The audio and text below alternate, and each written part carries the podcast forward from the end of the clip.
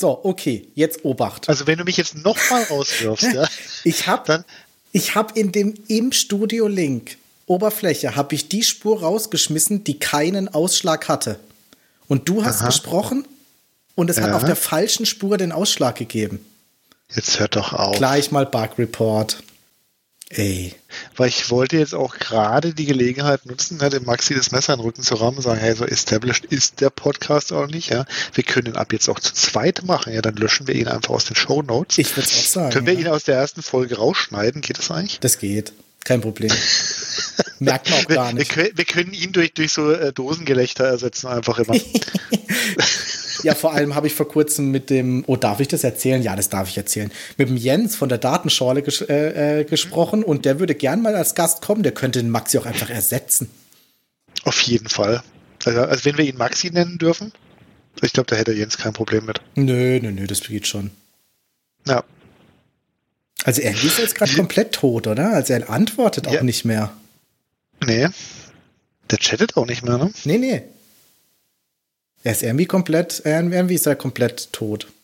Ich fürchte, wir müssen das nochmal von vorne anfangen. Ich glaube auch, ja, ja. Ich, ich glaube, ich glaube, das ist schon gelaufen, das Thema. Äh, der Drops ist gelutscht. Da kommen wir nie wieder rein. Nee. Also ge- genau, wo wir gerade bei Feedback waren, also was ich noch an Feedback bekommen hatte, ähm, wo ich gesagt habe, okay, ihr könnt das Ganze noch ein bisschen zusammenschneiden, dass es, äh, dass es ein bisschen, bisschen kürzer und knackiger wird. Ja. Ach, Wie habt ihr das bei der Datenschorle immer gemacht? die ist eigentlich, also Habt ihr die geschnitten? Ja, aber nee, also ja, nee, eigentlich nicht. Also der Peter hat schon ein bisschen dran rumgeschnibbelt, aber wir haben nie irgendwie trockene Phasen rausgeschnitten. Hm, okay. Aber ihr hattet auch nie trockene Phasen. Ja, so sieht's halt aus, ne? Ah, da guck mal, da kommt er wieder. Ah ja, das Was ist ist? Rauschen wieder. Ach, da ist das Rauschen. Ich musste Das- neu anrufen, aber ich habe keine. Ich habe gar nicht gemerkt, dass ich offline war. Du warst auf einmal weg. Ja, das ist Hast du die. Geschichte jetzt einfach das zu Ende, zu Ende erzählt, oder wie? Ja, wo, wo habe ich denn aufgehört? Äh, niemand weiß es, aber pass auf, ich spiele noch mal das Intro ab. Wie fangen wir jetzt nochmal an? Jetzt oder fangen wir was? einfach noch mal von vorne an, das, das geht so gar nicht.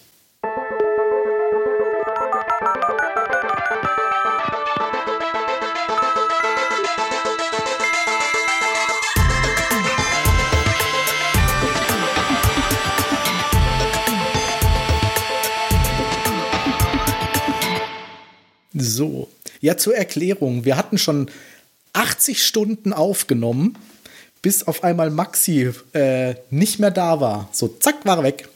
Und wir wissen nicht warum. Und äh, wir haben keine Chance, es irgendwie zu debuggen. Deswegen versuchen wir es jetzt einfach nochmal. Also, ich darf noch anmerken, ich bin wieder da. Inzwischen. Das ist aber schön.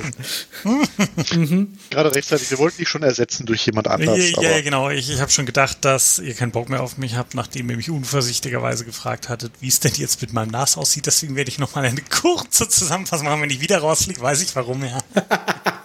Du, Maxi, gibt's denn was Neues von deinem NAS? Klick, piep. ah, leider offline. Ähm, ja, es gibt tatsächlich Neuigkeiten. Äh, Und zwar stichpunktartig zusammengefasst. Ich habe die alte Controller-Karte, die tatsächlich unrettbar kaputt war, für einen Euro plus 4,99 Versand an irgendeinen glücklichen oder traurigen Ebay-Käufer verkauft und versendet. Hab mir dann aus Shenzhen ähm, eine neue alte Super Microcontroller Karte bestellt, die dann nach zwei, drei Wochen auch ankam. Die habe ich eingebaut, hat auf Anhieb funktioniert, läuft seitdem 24-7 und hat keinen Ärger mehr gemacht. Das ist sehr schön. Das ist sehr erfreulich. Und dann habe ich ein 2HE-Gehäuse gekauft, ähm, das so um 90 Grad gedrehte Mounting Brackets für die Wand hat. Ähm, und damit habe ich den Server hochkant flach an die Wand im Heizungskeller geschraubt. Und das ist total cool. Das kann ich nachher zu den ähm, Show Notes packen. Da gibt es nämlich von StarTech, das ist so eine kanadische Firma, die halt so Racks herstellt, ähm, dieses Teil und du kannst damit, ich glaube, das hat eine Freigabe für 54 Kilo oder so. Also da kannst du wirklich einen ordentlich schweren Server reinhängen und der braucht dann einfach keinen Platz, weil er an der Wand hängt, irgendwo. Also das fand ich äh, total cool. Das habe ich äh, bestellt. Ich versuche mir das gerade bildlich vorzustellen. Ich habe noch nicht so richtig eine Vorstellung, wie das aussieht. Ja, stell, stell dir normales 19 Zoll Rack vor, das aber praktisch nur aus dem Rahmen besteht, 2 HE hoch ist und das klappst du jetzt einfach um 90 Grad nach oben an die Wand. So, ah. dass quasi die, die Blende nach oben guckt. Verstehe, dann schiebst du so die von deinem Gerät. von oben quasi so, äh, das Ding von oben quasi so rein. Genau, und mhm. ich habe den Server quasi jetzt von oben falsch rum reingebaut, dass auch die, die Deckplatte von dem Server zu mir guckt, wenn ich davor stehe. Das heißt, ich kann den einfach warten, ich kann einfach diese Platte abnehmen oder ich kann die Hotswap Base oben rausnehmen und die Platten austauschen. Und das Ganze äh, äh hört man eh nicht, weil es im Heizungskeller hinter der Feuerschutztür ist und das ist total cool. Also das braucht keinen Platz, Lärm ist egal. Ich habe äh, durch drei Decken und fünf Wände gebohrt gefühlt ähm, und habe noch ein Cat7-Kabel jetzt vom Keller bis äh, in mein Arbeitszimmer hier unterm Dach gelegt. Das hat auch funktioniert. Ähm, ich habe jetzt also äh, volle Bandbreite immerhin zu meinem Server runter. Ähm, und das heißt, du heizt jetzt mit dem Server deine Wohnung? Ähm, Nee, der, das, das ist ein alter, das ist ein alter i3, der jetzt so sechs, sieben Jahre alt ist und äh, das ist so der nächste Schritt. Mal gucken, vielleicht kann ich dann bei der nächsten Show schon was drüber erzählen, ähm, über die Aufrüstung, weil da läuft halt im Moment läuft da ein, ein TrueNAS Core als Betriebssystem und RAID-Management-System ähm, drauf. Das ist ein File-Server für Fotobearbeitung. Äh, es ist ein Kubernetes-Cluster drauf. Es ist ein Plex Media Server, ein SoundMinder Überwachungssoftware, Unify Controller ist drauf. Ähm, jetzt seit dem Wochenende ist Home Assistant noch drauf. Falls da Interesse besteht, kann ich da nachher noch was zu erzählen. Und halt Backup-Systeme für die Firma, Backup-Systeme für privat und so weiter. Also da ist einiges zusammengekommen und manchmal ist es halt ein bisschen viel und deswegen habe ich überlegt, auf einen äh, Ryzen 5 3600 abzugraden. Das ist ein älterer Prozessor, ist also jetzt auch schon zwei Jahre oder anderthalb alt. Ähm, aber der ist nur halb so teuer wie der aktuelle 5600X, der nur so, ja, also 20% vielleicht schneller ist, hat aber ebenfalls nur 65 Watt TDP. Ja, aber das ähm, heißt, dein, deine CPU ist gerade dein Bottleneck? Nee, nee, ich würde das ganze System aufrüsten, natürlich. Also alles. Ich würde den, den, das Board aufrüsten äh, gegen eins mit zwei 10 Gigabit Netzwerk ähm, Steckplätzen drauf, mehr RAM rein, dann auch als, als Caching Layer eine, irgendwie eine schnelle, weiß nicht, Samsung 89 Pro M2 ähm, NVMe SSD, die halt dann irgendwie 6 Gigabyte die Sekunde schaufeln kann. Ähm, und ähm, gut, also so viel bräuchte ich nicht, weil wie gesagt, über, über Netzwerk, wenn ich 10 Gigabyte hinkriege, ähm, habe ich die ja schon ausgereizt, wenn ich, wenn ich äh, etwa ein Gigabyte pro Sekunde darüber schaufel. Aber es wäre schön, wenn ich zumindest in diese Richtung ähm, das ganze System schon mal kriegen würde, weil Cat7 Ethernet-Kabel ist tatsächlich bis 80 Meter oder so ähm, spezifiziert auch 10 Gigabit zu transportieren. Haben die nicht so seltsame Stecker? Äh, was meinst du? Die Cat 7? Oder verwechsel nee. ich das jetzt gerade? Also Cat 7 ist, äh, Cat 7 gibt's glaube ich gar nicht als, als Patchkabel, sondern das gibt's nur als Verlegekabel und das klemmst du in Cat 6a Dosen rein normalerweise. Ähm, aber an den Dosen, das sind dann das normales Twisted Pair, äh, also acht Adern, vier ah, Adernpaare okay. mit acht Drähten. Das ist ganz normal. Also die komischen Stecker, du hast, wenn du 10 Gigabit hast und ein SFP Plus Port. Ähm, das sind diese, diese, die aussehen wie nur so ein leerer Schacht, wo du äh, wahlweise ein Transceiver oder direkt so ein Ja, ich glaube, das meinte ich. glaube, das habe ich im kannst. Kopf, ja. Ja, also das ist, ähm, das ist aber die Frage, wie die 10 Gigabit Ports an dem Board oder an dem Switch implementiert sind. Äh, es gibt eben diese SFP Plus Steckplätze, das ist praktisch nur so ein leerer Schacht und da kannst du entweder so ein, so ein DAC Twinax Blabla Kabel reinstecken. Das ist ein Kabel, das hat die Transceiver, also diese Stecker für diese Schächte fest dran montiert. Und das ist aber, äh, das ist ein eigenes Format. Also das ist nicht irgendwie dieses klassische RJ45, sondern du hast einfach einen relativ dicken Stecker auf beiden Seiten und die gibt's auch bis maximal, glaube ich, sieben Meter. Die sind nur dazu da, im Rechenzentrum oder an deinem Rack ähm, direkt die, die Patch-Verkabelung zu machen. Also damit verlegst du keine längeren Strecken. Mhm. Ähm, und was du dann machst, ist äh, normalerweise du, du machst über so einen Transceiver, das ist also nur dieser, dieser Steckerteil, der in einem, einem anderen Port endet, die Medienkonvertierung eben hin zu entweder optisch, da gibt es auch wieder zehn verschiedene Standards, ähm, oder eben RJ45. Und früher war das wahnsinnig teuer. Also da hast du dafür so einen Transceiver, für so einen kleinen Stecker halt irgendwie 500 oder vielleicht sogar 1000 Euro hingeblättert, je nachdem, was der gemacht hat. Für einen Stecker. Das, naja, nee, da ist schon, da ist schon, äh, schon äh, PCB drin mit, nem, mit Chips drauf, die ah, Logik okay. machen und, und teilweise, also wenn du so äh, entweder LEDs, wenn es Kurzstrecken äh, ist oder Laser tatsächlich, wenn es Langstreckenübertragung ist. Ähm, und die RJ45 waren, glaube ich, auch besonders teuer oder das sind noch die, die fast noch am teuersten sind, aber inzwischen ist der Preis halt runter auf zwischen 10 und 80 Euro, je nachdem, was du willst, so plus minus. Und ähm, das heißt, das ist absolut bezahlbar und das sind nicht mehr diese, weiß nicht, 500, 600 Euro für, für so einen Medien-Switch-Adapter. Und die Switches selber sind auch relativ günstig geworden. Also kann man für äh, also wirklich kleinen dreistelligen Bereich eigentlich schon zwei, drei Für einen schmalen Taler. ja, äh, zwei, drei Rechner mit 10 Gigabit verbinden. Es gibt natürlich dann Freaks im Internet, die so, hey, ist kein Problem, kannst du auch 40 Gigabit und so, machst du einfach so und so, aber wenn du dann guckst, äh, ah, da musst du schon noch durch brennende Reifen springen. Also da bist du dann fast, würde ich sagen, besser aufgehoben, wenn du durch, äh, wenn du in den sauren Apfel beißt und dann halt wirklich die neue Server-Hardware kaufst, dann holst dir halt eine 100 Gigabit Netzwerkkarte, die dann auf dein PCIe 4 Board gesteckt werden muss. Aber ähm, das kriegst du auch, kriegst du aus normaler Consumer Hardware ja äh, praktisch nicht raus. Ja. Und wenn dann, dann hast du irgendwelche anderen Probleme, dass du dass du diese Bandbreite nicht, nicht voll abrufen kannst oder nicht voll nutzen kannst. Also ich denke, 10 Gigabit ist ein, ist aktuell mh, hm, eine coole Größe für, für Consumer, weil du kriegst den, den ehemal, ehemals wahnsinnig teuren Serverkram einfach sehr günstig inzwischen. Und die Consumer-Hardware ist so schnell, dass sie das auch komplett die Bandbreite ausnutzen kann. Ja. ja gut, dann muss ich auch überlegen, was für eine Bandbreite brauchen wir überhaupt für zu Hause. Ich meine zum Beispiel, wenn du jetzt da einen Arbeitsplatz hättest, bei dem du Videoschnitt machen würdest und die Videos auf deinem NAS liegen hättest, ich glaube, dann wird es langsam mhm. kritisch, wo du dann sagen würdest, okay, ich brauche die Bandbreite.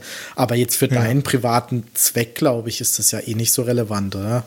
Ja, es kommt drauf an. Also äh, gerade den Anwendungsfall, den du jetzt beschrieben hast, den habe ich auch bei verschiedenen YouTubern gesehen, die genau darüber ein Video gemacht haben. Und das waren dann normalerweise die Videos, die tatsächlich, die tatsächlich ähm, 40 Gigabit oder so. Ja, die hatten. legen dann sich eine Faser durch die Bude. Genau, ja, ja. Das geht dann nicht mehr mit Ethernet glaube, Linus Tech Tips hat mal so ein geiles Video gemacht, wo ja, sie genau. gezeigt haben, das dass dieses Ding ihre ganzen Videoschnittplätze miteinander verkabelt haben. Ja. Ja, genau, den, den habe ich gesehen unter anderem.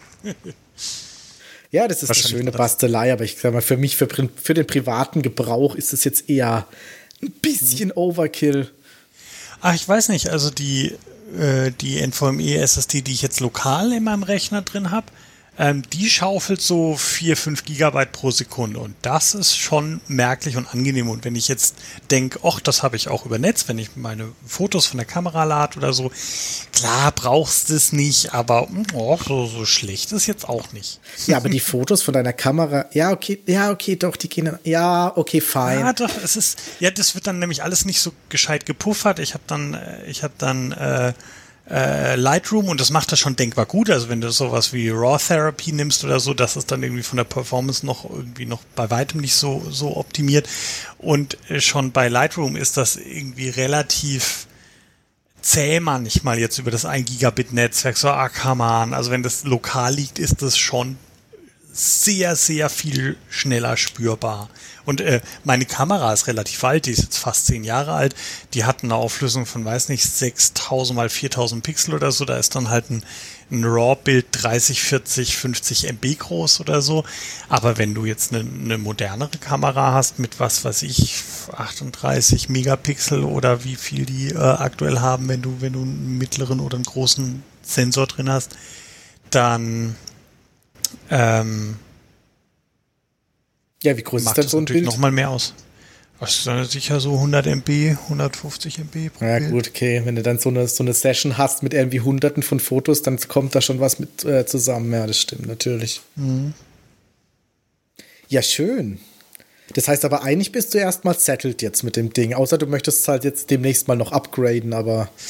Ja, es ist halt so, es läuft eigentlich sehr, sehr gut und sehr, sehr stabil und deswegen scheue ich mich so ein bisschen davor, jetzt das Geld auszugeben, weil da kommt dann da doch was zusammen. Eben, ich brauche ein neues Board. Das Board ist teuer, weil es ein Serverboard ist, weil es IPMI drauf hat, weil es ECC-RAM-Support hat, ähm, weil es diese zwei 10 Gigabit Netzwerkports drauf hat. Ähm, dann brauche ich den ECC-RAM, der naturgemäß auch nicht billig ist. Dann brauche ich den Prozessor. Im Moment hast ähm, du da im aktuellen keinen ECC-RAM drin? Doch, aber das ist DDR3 und dann brauche ich DDR4. Ah, okay, okay. Das habe ich auch überlegt, so, ähm, weil auf eBay und Co.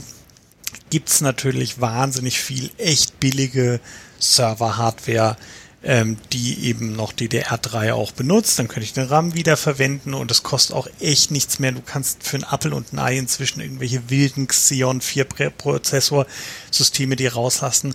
Aber das Problem ist dann, A, brauchst du dann wirklich äh, äh diese Hochleistungslüfter. Gut, die habe ich. Äh, der Lärm wäre egal, den würde man nicht hören. Aber die haben dann ein TDP von, weiß nicht, 500 Watt oder so mit mhm. vier Prozessoren. Und das äh, habe ich auch mal ausgerechnet. Also du bist, glaube ich, bei, bei hiesigen Stromkosten ist man bei 100 Watt.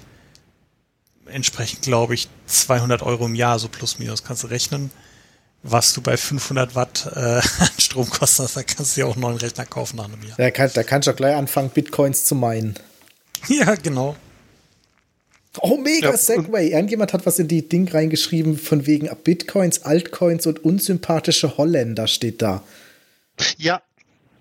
Ja, das war ich. Was? Kontext.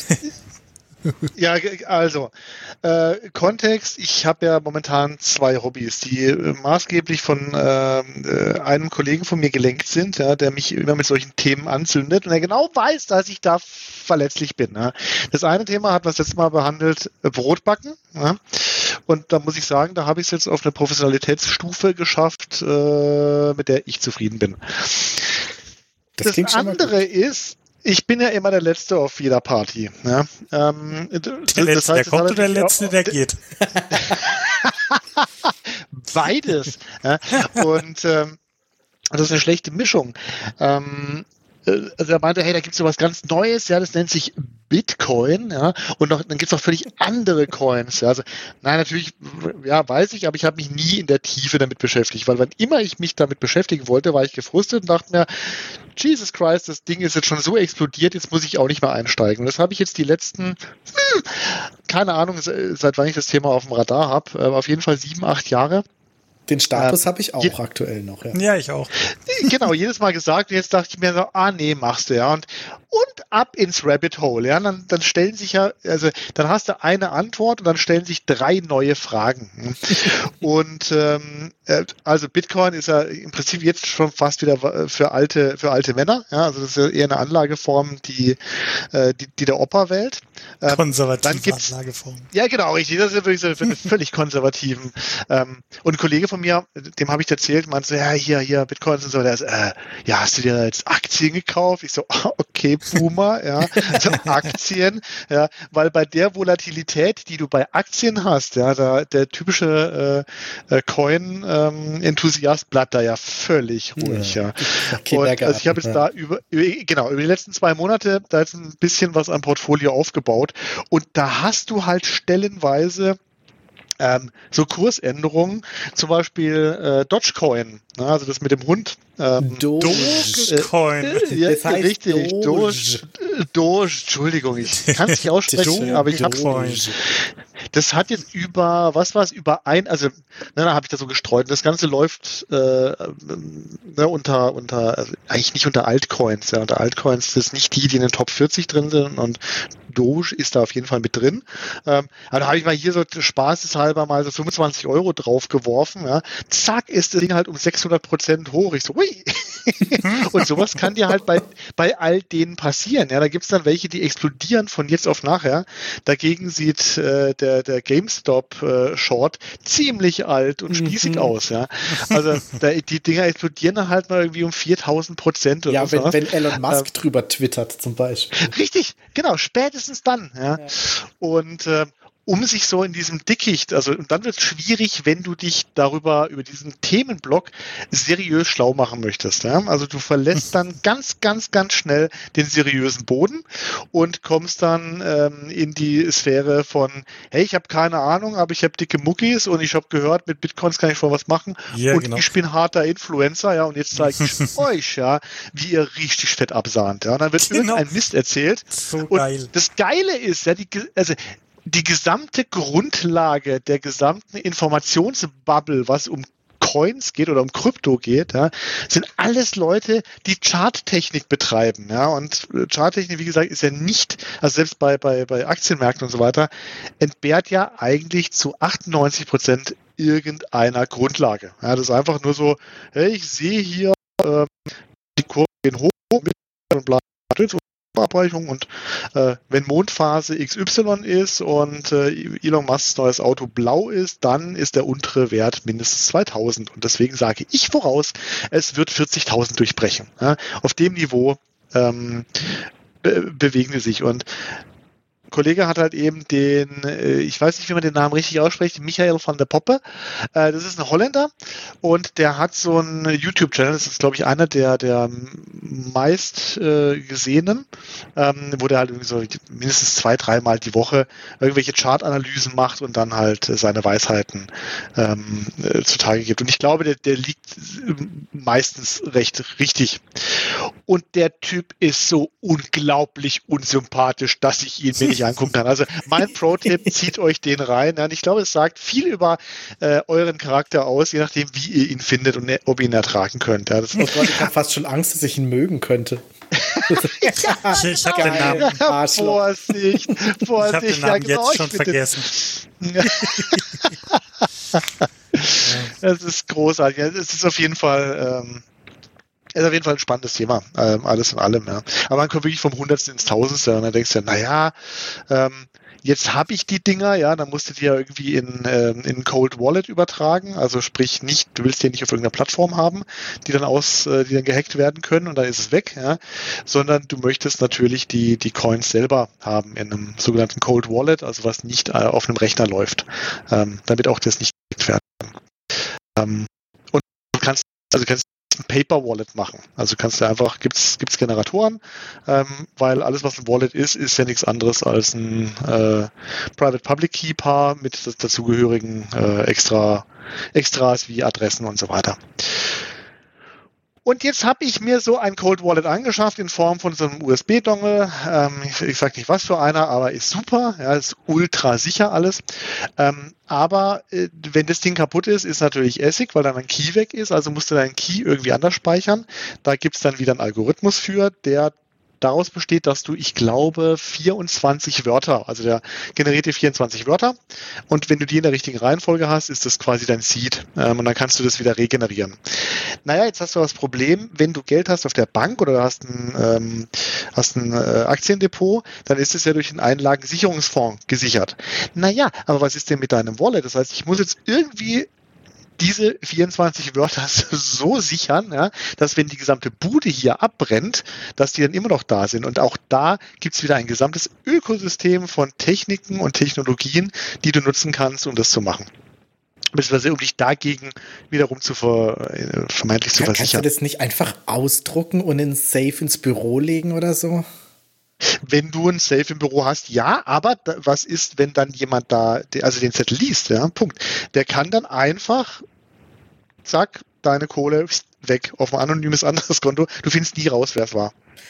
Ja, gut, okay, das kann natürlich sein, aber ich meine, wenn du jetzt sagst, du hast da irgendwie, irgendwie 40 Wörter oder so, dann druckst du halt die Hälfte aus und machst ins Büro in Safe und die andere Hälfte woanders hin und wenn du es dann, äh, kannst du das resetten oder so? Ich würde auch sagen, also nee. da, da findet man ja eine Lösung. Äh, klar, dass es da dann ein Ökosystem an Lösungen für gibt, aber. Genau, richtig, ja, genau. Also eine beliebte Lösung ist wirklich äh, Krypto-Stil. Ja? Da haben jetzt Leute, also du äh, kannst dir dann auf, äh, auf Amazon oder sonst irgendwo dann irgendwie Stahlplatten bestellen, die besonders korrosionsbeständig und äh, besonders hitzebeständig sind. Also bei Stahl gibt es ja auch unterschiedliche Hitzebeständigkeitsklassen. Ähm, also die, die Freaks, die prägen oder gravieren sich das dann auf eine Stahlplatte. Ähm, das heißt, wenn die Bude dann abbrennt, ne, dann hast du zumindest eine ganz gute Hoffnung. Und auch da gibt's dann wieder äh, so Dings, die so Dogtag-mäßig sind, ja, und da kostet eins irgendwie so 100 oder 200 Ey. oder 300 Euro. Das, das ist unglaublich. auf die Idee gekommen. Du tust gerade so, als hättest du irgendwie 800 Bitcoins gerade in deiner Wallet drin. Ey, von was für Beträgen reden wir hier gerade, dass man das, das einzige das, feuersichere Ding in deinem ganzen Haus ist ja, dein fucking Wallet Key. Ja, genau. aber da gibt's so die, äh, die Bude brennt ab, ja, die Frau völlig oh aufgelöst. Gott, aber ja. Schatz, wir haben noch unser Bitcoin Wallet. Wie viel ist denn da drauf? Auch 2,50 Euro. Genau. Philipp wühlt sich panisch durch den Schutt des eingestürzten Hauses. Wo sind meine 800 Euro? oh Mann. Ja, aber es ist großartig. Also ich mag es ja, wenn es da so, so Ökosysteme gibt, oder so, so Paralleluniversen fast schon.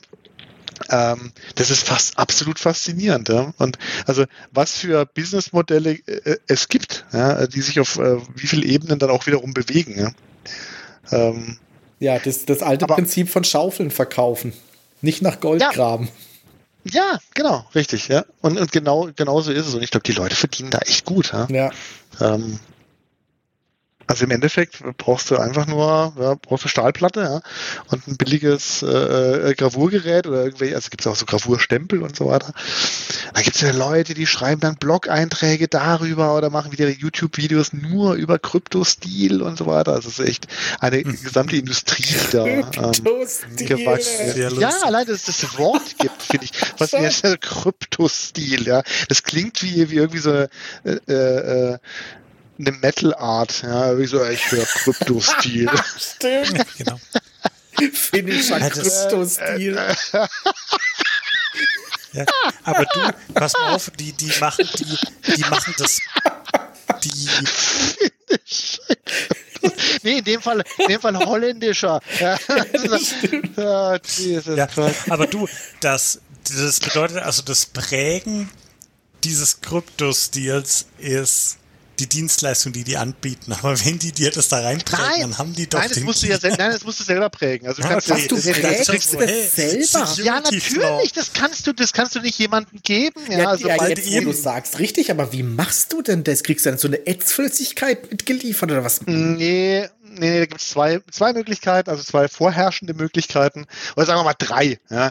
Möglichkeit eins ist, du hast so ein Ding, das kostet mindestens 200 Euro, da kannst du dann, ähm, die liefern dir quasi ein Alphabet mit. Ähm, äh, mit so kleinen Lettern und die kannst du dann reinschieben, ja, im Prinzip wie früher Buchdruck auch gemacht wurde ähm, und äh, verschließt das quasi. Also hast du so einen Rahmen, in den schiebst du deine Wörter rein, ja, aus kleinen Buchstaben zusammengesetzt und das war's. Das scheint aber überhaupt nicht stabil zu sein, also sobald da irgendwas drauf fällt. Zack. du, was ist ja, das fällt ja runter, alles ja, genau, eben genau. Und das ist dann auch passiert anscheinend, als wir es getestet haben. Ja.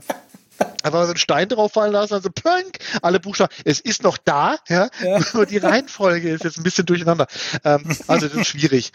Ähm, anscheinend stabiler ist dann wirklich, wenn du eine äh, wirkliche Stahlplatte hast. Ja? Und dann hast du zwei Möglichkeiten. Du kannst es selber prägen. Da, also das heißt dann, kostet 10 Euro, glaube ich, so ein Prägestempel. Ähm, die hältst du halt drauf, also äh, vorne ähm, und haust mit dem Hammer drauf und dann prägst du den, die Stahlplatte.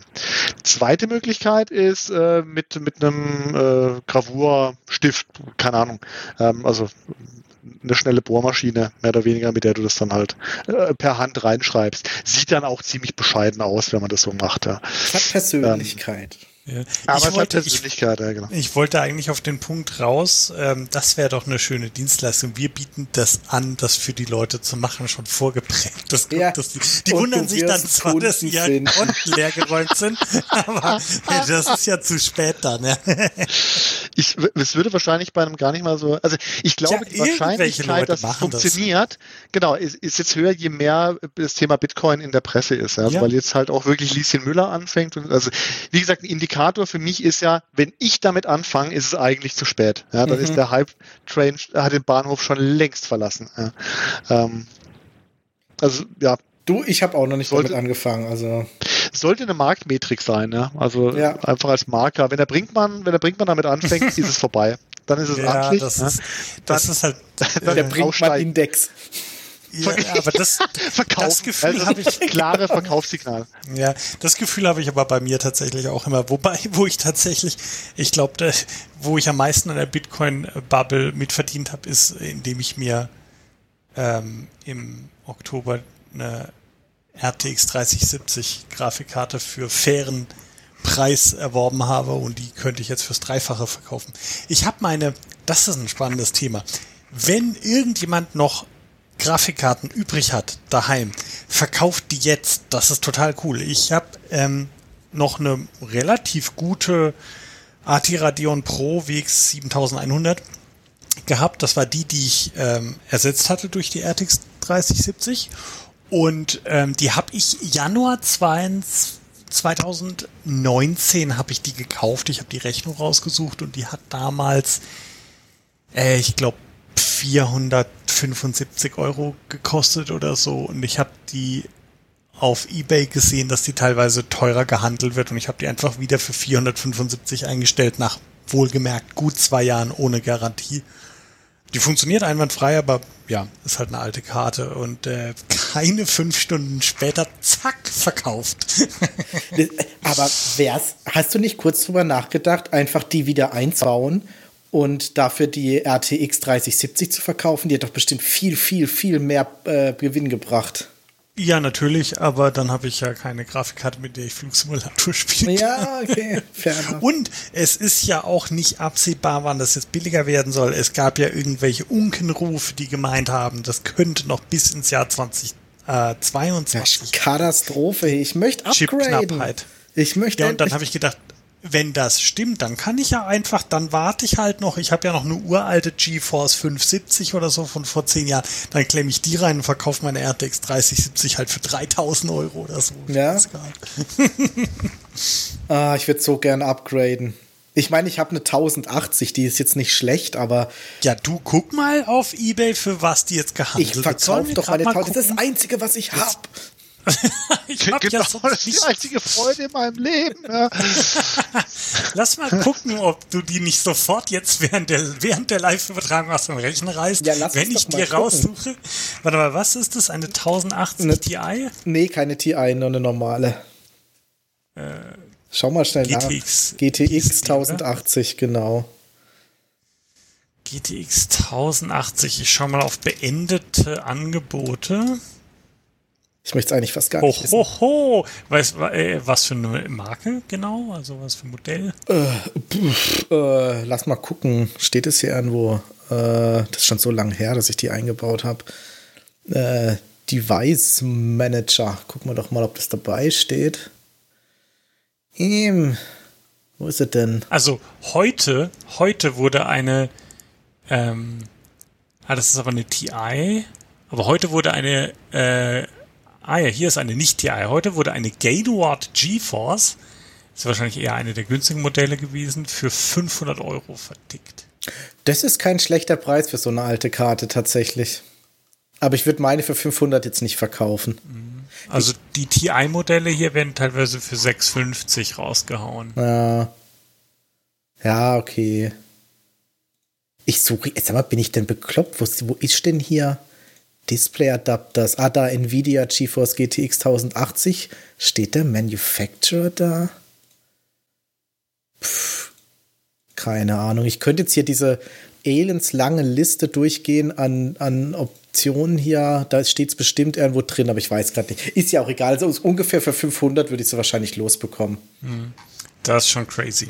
Ja, aber das will ich halt jetzt auch nicht. So, die, die spielt gerade noch so den Flugsimulator in 4K. Muss ein bisschen die Details mhm. runterdrehen, aber es geht. Ja. Ja, äh, auch bei mir, ich weiß nicht, ob das bei mir CPU-bottlenecked ist äh, oder äh, bei einer GPU liegt, aber ich glaube, es ist eher CPU, ja, weil ja, so bei, also bei Flughäfen oder so, da ruckelt es dann schon in 4K. Der, der Flugsimulator ist schon auch CPU-bottlenecked, ja. Das haben sie mal ins, mit in das Sobo-Interview haben sie das mal. Nee, stimmt gar nicht, ich lüge. In einem, ich glaube, das war in so einem GameStar-Talk, haben sie mal drüber geredet, was man sich am besten für ein System zulegt. Und da war die CPU ein großes Thema tatsächlich. Mhm. Ja. Ja, das glaube ich. Vor allem, ich habe gesehen, dass es ist jetzt nicht so, dass wirklich nur ein Thread benutzt würde, aber es ist schon so, ein, zwei, drei Threads sind unter Volllast und der Rest äh, ist nicht wirklich beschäftigt. Also mein Prozessor ist bei weitem nicht ausgelastet, aber einzelne Threads sind halt am Limit. Mhm, ja. Ja, du hast eine, ähm, was hast du für eine CPU drin? Ähm, Ryzen hm. 9 3000 700X Ja, das hilft so. halt dann auch nicht. Ne? Ich glaube, für solche Einsätze möchte man eigentlich lieber dann eine Intel-CPU.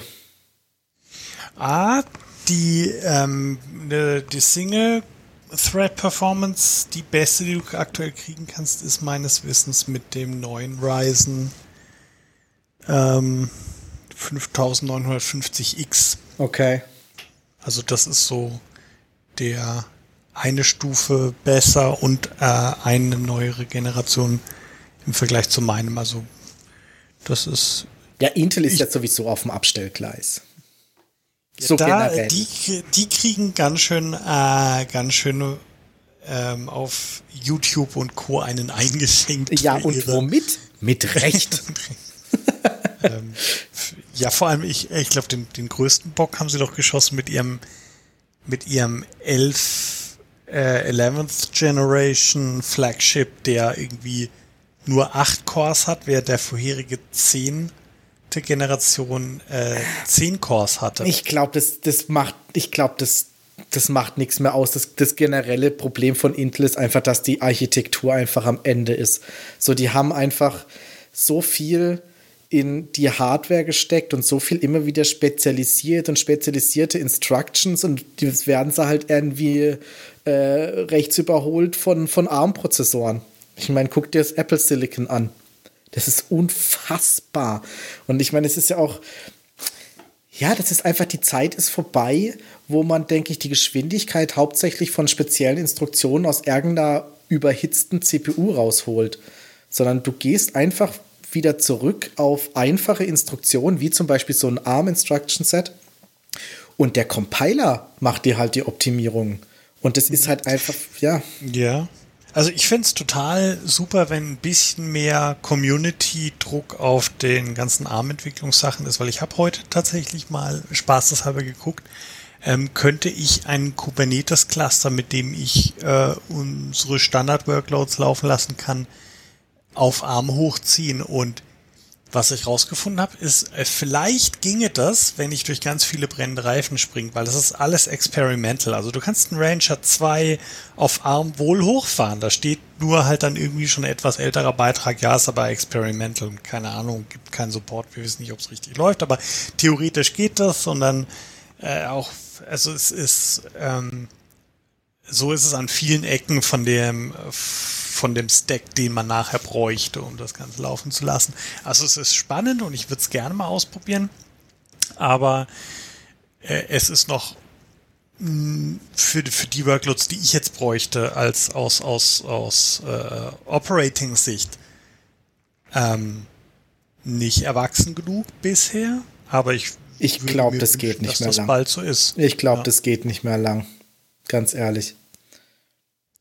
Ja, ich, ich sehe auch keinen Grund äh, dafür, warum nicht, weil ich glaube, du kannst fast alle Sachen für ARM ja compilen. Also ich weiß nicht, woran es wirklich hängen würde. Ich glaube, es hängt eigentlich daran, dass die wenigsten Leute wirklich einen ARM-Prozessor haben, auf dem sie das lokal mal ausprobieren. Ich meine, da ist natürlich jetzt der, der M1 äh, eine super Option. Ja, ja, und im Endeffekt könnte das vielleicht sogar Microsoft helfen, weil Microsoft hat ja auch schon seit Ewigkeiten unfassbar erfolglose Surface X Pro irgendwie mit ihrem ARM Windows drauf, die performen halt einfach scheiße. Und unter anderem auch, weil halt die auch ganz viel virtualisieren müssen, weil die Leute halt einfach nicht ihre Sachen für ARM kompilieren. Und jetzt kam Apple und schmeißt diesen unfassbaren M1 auf den Markt und jetzt kommen auf einmal alle Softwarehersteller und hauen ARM-Versionen von ihrer Software raus. Und im Endeffekt könnte vielleicht sogar Microsoft davon profitieren, weil sie dann ihre ARM-Rechner vielleicht dann auch endlich mal performant kriegen. Ich meine, du musst dir geben, ich habe vor kurzem einen Vergleich gesehen, die haben das neueste ähm, äh, Microsoft Surface genommen mit ARM Windows und haben parallel auf einem M1 MacBook Air virtualisiert Windows für ARM laufen lassen. Das war schneller. Es ist so großartig. Ja. Ja. Da bin ich mal gespannt. Ja, ich wollte jetzt sowieso mal berichten. Ich habe ja hier endlich so ein M1 MacBook Air. Und es ist, also ich muss, ich muss gleich mal vorweg sagen, ich bin überhaupt nicht dogmatisch, was irgendwelche Plattformen anbelangt. Also ich bin irgendwie, ich benutze alle drei Systeme. Ich benutze Linux bei der Arbeit zum Programmieren. Das ist einfach das Beste. Ich benutze Windows zum Spielen. Und ich benutze jetzt einen Mac für meine private Programmierarbeit. Also ich bin einfach aus dem Alter raus, da irgendwelche irgendwelche dogmatischen Züge irgendwie zu haben und sagen, es muss jetzt alles auf dem Rechner. Bevor ich durch irgendeinen brennenden Reifen springe, nehme ich das Werkzeug, das funktioniert für den Job. Aber dieses M1 MacBook Air ist mit Abstand der geilste Rechner, den ich jemals besessen habe. Das ist so unfassbar. Der, der ist ein Technologiesprung vergleichbar mit damals, als wir von Tränenplatten auf SSDs umgestiegen sind. Es ist, du machst dir keine Vorstellung. Das Ding ist sackschnell, da kannst du alles drauf werfen. Ich kompiliere da irgendwie meinen Rust-Code mit, gleichzeitig streame ich irgendwie auf Netflix was, lad irgendwas runter und keine Ahnung, hab tausend Sachen am Laufen. Xcode am Laufen und was ich was alles. Es geht alles super schnell, es ist alles zackig und das Ding wird nicht mal warm. Und es hat keinen Lüfter.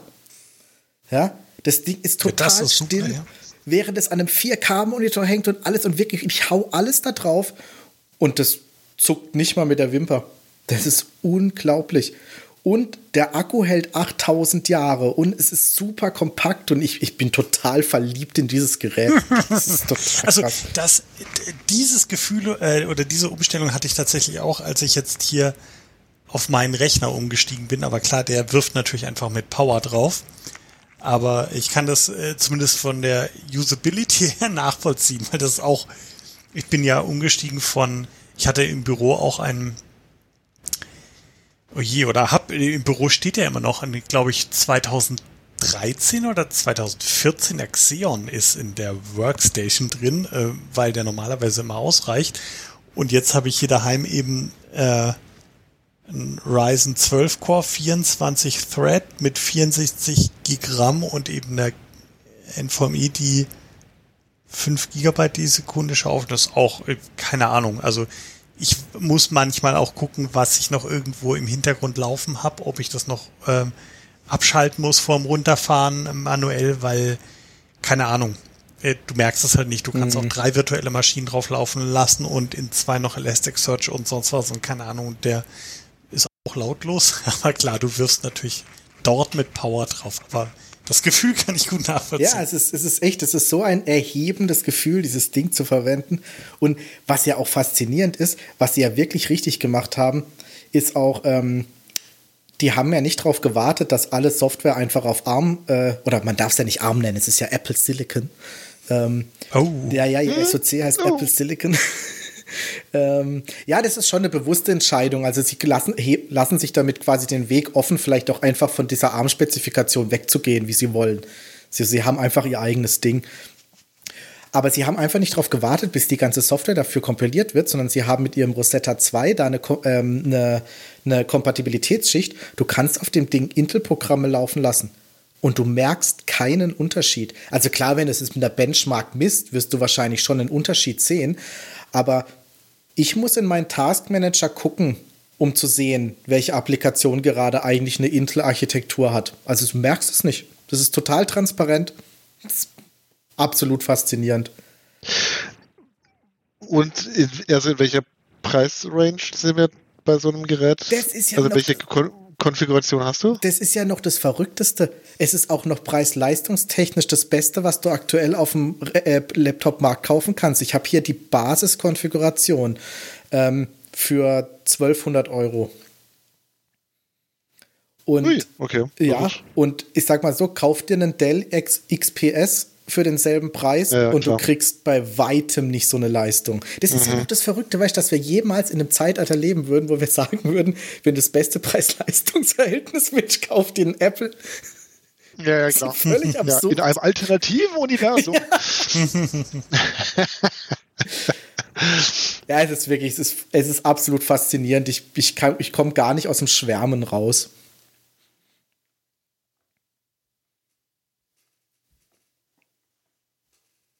Ja, jetzt seid ihr dran. Nee, das klingt Ja, super. Also ich habe bei, ich habe, ähm, hatte ich das letztes Mal schon erzählt, dass ich, äh, obwohl ich noch nicht geimpft bin, jetzt fast nur noch Windows benutze und da das WSL 2 da drin. ähm, Ja, zwei Drittel dieses Podcasts sind ja bereits geimpft. Beziehungsweise einmal halt erst, Ja. aber ja, wir warten auf unseren zweiten richtig. Schuss. Äh, ja, also ich, ich habe auch ohne äh, schon Windows äh, gerne wieder in Verwendung und ähm, habe da jetzt nativ in dem WSL 2, in dem äh, Linux-Subsystem, meine ganze Entwicklungsumgebung und habe einfach diesen VX-Surf unter Windows, diesen X-Server laufen und äh, sagt dann einfach unter äh, Linux Export Display 0 Doppelpunkt bla und dann IP-Adresse von meinem Windows ähm, oder wie das heißt und dann habe ich mein Windows kombiniert äh, äh, als, als X-Server in Verwendung. Das heißt, ich kann dann unter Linux im Linux-Dateisystem, weil das ist das Wichtigste, äh, das will ich nicht reinmounten oder da hat man immer Scherereien mit, wenn man das macht. Ich habe in Linux, in dem nativen Linux-Dateisystem mit dem ganz normalen Rechtemanagement von Linux ähm, äh, die Möglichkeit, jedes Programm zu starten. Hier äh, irgendwie äh, JetBrains IDE zum Beispiel startet einfach super schnell, gefühlt schneller als unter Linux nativ, aber in meinem Windows Desktop. Und ähm, ja, ich kann damit ohne Einschränkungen äh, arbeiten. Also ja, der hat kein System-D-Daemon laufen. Das ist halt das, was, Was- mich wahnsinnig das- nervt. Ja, ich denke, das, das wird kommen, vermutlich. Ja. Genauso wie, ähm, also ich habe jetzt halt diesen X-Server hier selber mir unter Windows installiert und exportiert es und äh, ich hatte aber einen Blogbeitrag gelesen von irgendeinem dieser WSL-Developer, ähm, dass Microsoft da wohl dran ist, das nativ zu implementieren, dass du diesen Schritt gar nicht mehr hast, sondern dass du unter WSL 2 äh, sagen kannst, start mir äh, eine grafische Applikation, die l- sofort an Windows übermittelt. Das fand ich schon. Ich, ich finde den Ansatz auch ziemlich cool, muss ich sagen. Aber ich habe es auch bei mir ausprobiert und ich war irgendwie so nach einer Stunde, war es schon noch bei, an manchen Ecken ein bisschen arg rumgebastelt, wo ich gedacht habe, ah, ich gebe dem mal noch so ein halbes Jahr. Ja, das kommt wahrscheinlich hin. Also ich habe, würde ich sagen, 90 Prozent ohne Gebastel hinbekommen und äh, dann nochmal 8 Prozent mit ein bisschen Gebastel, was ich nicht so schlimm fand und für die restlichen 2 Prozent, da habe ich dann auch die Finger davon gelassen. Also es ist zum Beispiel so, dass ich ähm, Elasticsearch nicht laufen lassen kann, weil es eine Systemeinschränkung gibt, die ich in der sysctl-conf anpassen müsste. Das kann ich auch machen. Also ich kann da mehrere anpassen, aber eine von diesen Anpassungen wird nicht von, ähm, von K3S, also das, das, äh, der Kubernetes-Daemon, den ich für die Entwicklung verwende, wird nicht übernommen. Und äh, das ist auch ein bekannter Bug, der auch irgendwo an fünf Stellen schon drin steht. Und da gibt es irgendwelche Workarounds, aber die sind dann kompliziert, wie du das dann trotzdem zum Laufen Ja, woran liegt es? Warum? Warum? Oh, äh, es gibt doch, also du, du weißt ja, dass man bei ähm, Elasticsearch diese äh, irgendeine VM Max Pages bla oder so ähnlich musst du ja hochsetzen. Das geht. Das kannst du hochsetzen in WSL 2 und dann ähm, kommt diese Fehlermeldung nicht mehr. Aber es gibt noch eine zweite Einstellung, die normalerweise unter einem nativen Linux kein Problem macht. Äh, und das ist irgendwie die äh, Max, Max Open Files Settings oder so. Und die kann man auch hochstellen. Die wird aber offenbar von K3S, von diesem K3S-Wrapper, ignoriert oder nicht mitgegeben an das, äh, an das Container D. Und äh, dann crasht beim Hochfahren einfach äh, Elasticsearch mit dieser Meldung, dass man die, äh, diesen Wert hochstellen soll. Und ich kann ihn halt nicht hochstellen. Ja, warte mal, aber zum Verständnis. Ich dachte eigentlich, dieses Setting ist ein Systemsetting. Also quasi das quasi, das ist nicht was, was irgendwie an den Demon mitgegeben werden muss, sondern der Demon crasht halt einfach, weil das System nicht mehr erlaubt. Ja, das ist auch so. Aber muss man das vielleicht auf Windows-Seite umstellen oder so? Nee, du kannst, er, er nimmt ja Einstellungen mit. Du, äh, du kannst das im sysctl einstellen und dann musst du entweder WSL durchstarten oder du sagst, wende jetzt das, ähm, die sysctl-conf äh, an auf dem aktuellen System. Guck mal, ob ich es gerade noch drin habe. Äh, ja, genau. Und zwar, ich glaube, das gibt einmal diese Einstellung ähm, VM Max Map Count. Die kannst du hochstellen die, ähm, das hatte ich nämlich am Anfang auch nicht gemacht und dann ist er auch deswegen gecrashed, äh, Elasticsearch beim Hochfahren. Dann habe ich die angepasst und dann hat er sich darüber nicht bestellt, äh, beschwert und dann war es das FS File Max und das wird nicht übernommen. Mhm. Und, ähm, das heißt, er, die, diese Einstellung hat irgendwie eine Auswirkung, aber offenbar haben nicht alle Einstellungen eine Auswirkung und daran hing es dann. Okay.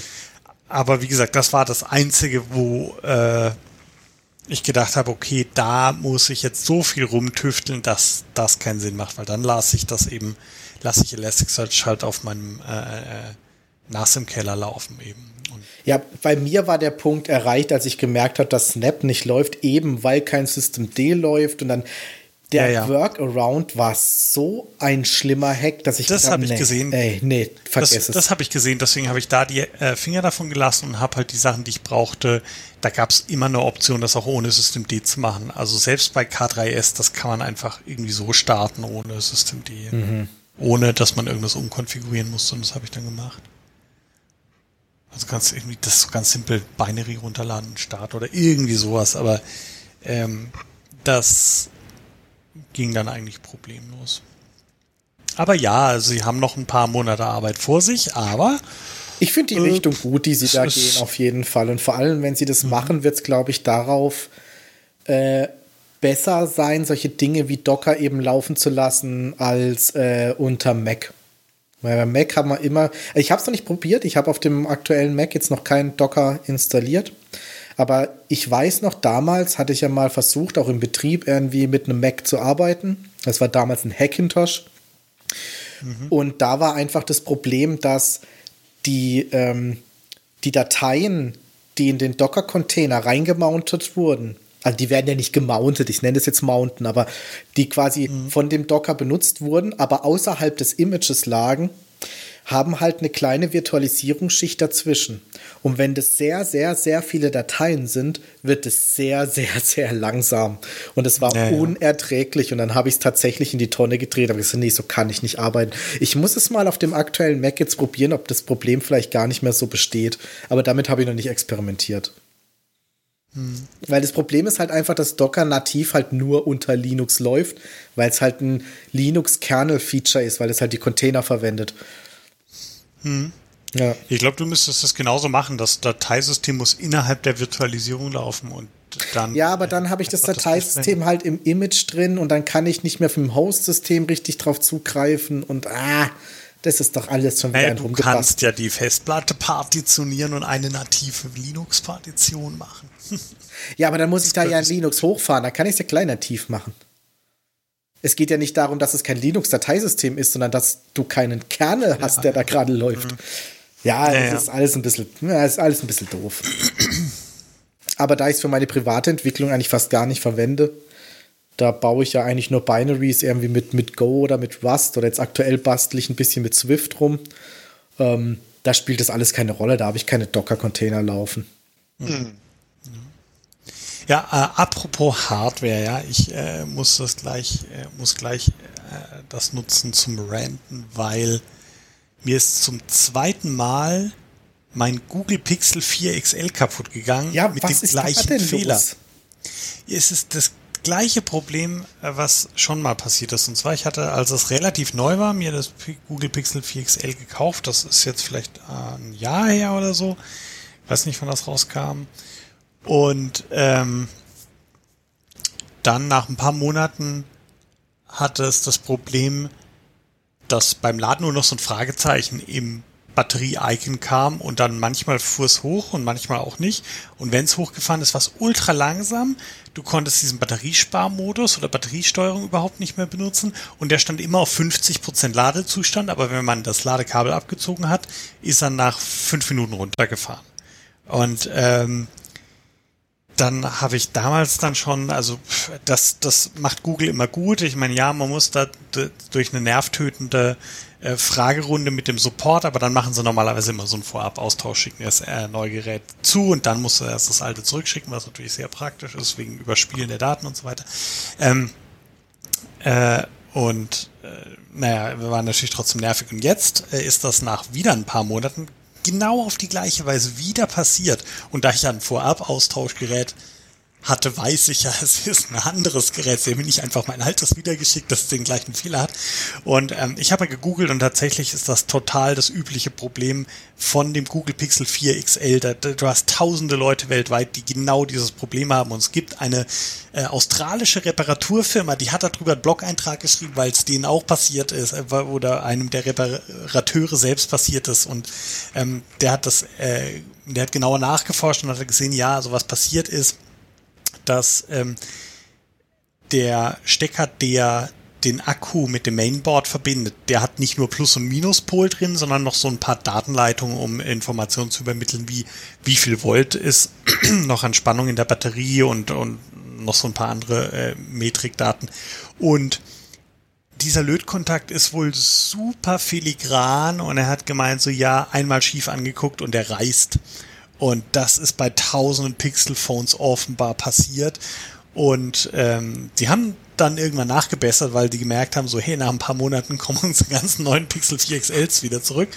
Und das Problem ist aber, ich habe offenbar halt mein, mein Ersatzgerät auch noch aus diesem ersten Batch bekommen, das auch noch diesen Fehler hat. Und ich hoffe jetzt, was ich natürlich nicht weiß, dass mein drittes Gerät aus einem neueren Batch ist, sonst werde ich in ein paar Monaten wieder das gleiche Problem haben. Und jetzt habe ich mir schon ernsthaft überlegt, ob ich ob ich es nicht gleich verkaufe, ja, weil wenn ich jetzt das neue Pixel 4 XL habe, dass ich es mhm. gleich verkaufe als quasi neues Gerät und mir dann was weiß ich äh, ein iPhone, weil eigentlich bin ich zufrieden. Na, du iPhone fände ich super, wenn ich ein Android drauf packe, aber Wer die letzte Episode gehört hat, ja, und aus deinem Mund brüchige Lötstelle hört, der weiß genau, was als nächstes kommt, ja. Und die Frage ist jetzt, bei wie viel Grad hast du dein Pixel gebacken? und Umluft oder Ober- und Unterhitze? Nee, ich hatte noch Garantie drauf, dass ich. nee, ich hab, es war dann, es war aber schon, es war schon wieder nerviger. Ich kannte ja den ganzen Prozess und hatte ich dann, hatte ich dann so natürlich den wenig motivierten Support-Mitarbeiter, ja, ich glaube, es liegt dann, liegt konkret Softwareproblem vor euch. Nee, Alter, ich hatte genau das gleiche Problem und es ist ein bei euch eigentlich bekanntes Problem, aber klar, das kann er ja nicht wissen und er muss ja die Standardfragen stellen. Ich habe dann einfach geschrieben, so, nee, das ist ein Hardware-Problem und dann hat er irgendwann gemeint, okay.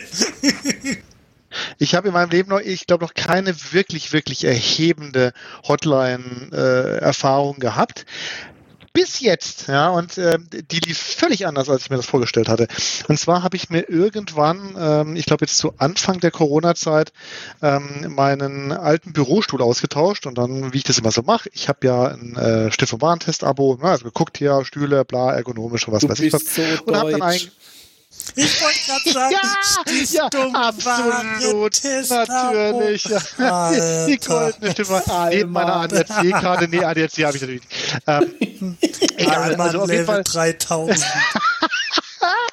und dann, dann gesehen, okay, da ist so ein Ding, das ist so ein Sweet Spot, da ist irgendwie ganz toll und äh, kostet irgendwie um die 300 Euro. Ich so, okay, das Ding, ähm, ich habe es über, äh, über Amazon dann tatsächlich bestellt und kam vor einem Dreivierteljahr und alles gut. So. Und ich möchte jetzt in der Folge keine blöden Witze über Corona-Kilos hören. Ja.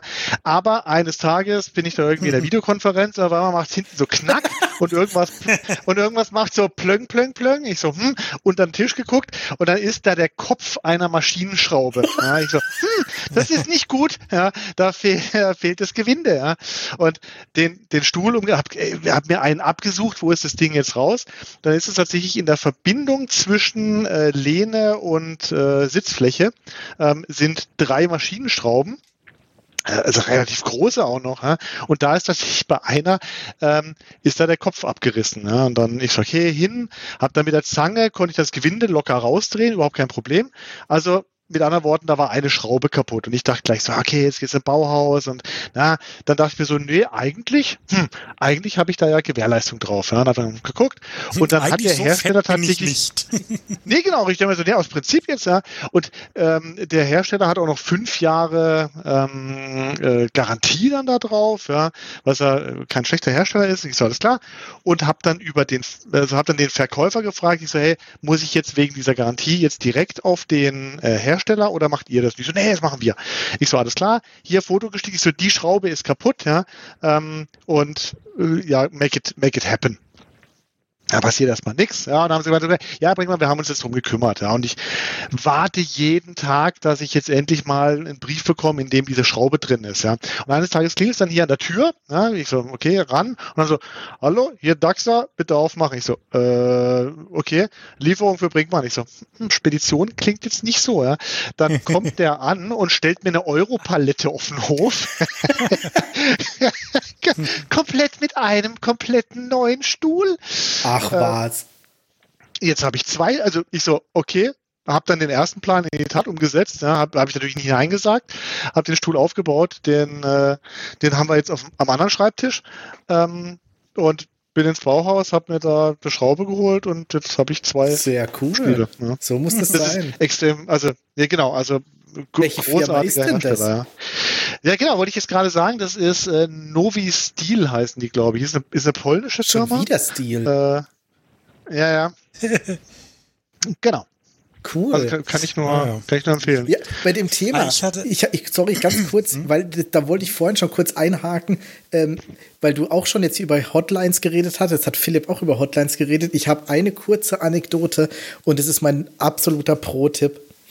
Wenn ihr irgendwo Support braucht, ruft aus Versehen die Geschäftshotline an. Ich hatte nämlich vor kurzem, ist unser Telefon ausgefallen, unser Internet ging aber noch und wir haben beides vom selben Anbieter. Und ich habe ewig vor mir hergeschoben, bei dieser Hotline anzurufen, weil ich wusste, ey, da hast du nur Penner dran und die wissen nichts. und dann, ja, ich werde mal weiterleiten, ich guck mal, mal fragen und so. Ich keinen Bock gehabt. Und dann habe ich gesagt, irgendwie, nachdem meine Frau mir ewig in Ohren gelegen hat, wie wichtig denn ein Telefon sei, keine Ahnung. Ähm, habe ich dann halt doch Wer mal angerufen und habe halt ähm, auf Google einfach den, den, den Anbieter angegeben und habe die erste Telefonnummer einfach eingegeben ins Telefon, die mir Google ausgespuckt habe. Ich bin nicht mal auf die Seite gegangen. Und da habe ich da gleich losgeredet, so von wegen, ja, ich habe hier und ich habe schon in der Fritzbox geguckt und Logs durchgeguckt und hier und da. Und dann meinte er, oh, ich sehe gerade, Sie sind ja Privatkunde. Und ich, äh, ja. Ah ja, Sie sind hier in der Geschäftshotline. Und da habe ich ihn noch entschuldigt und ja, und er meinte so total freundlich, ach, wissen Sie was, was haben Sie denn für ein Problem?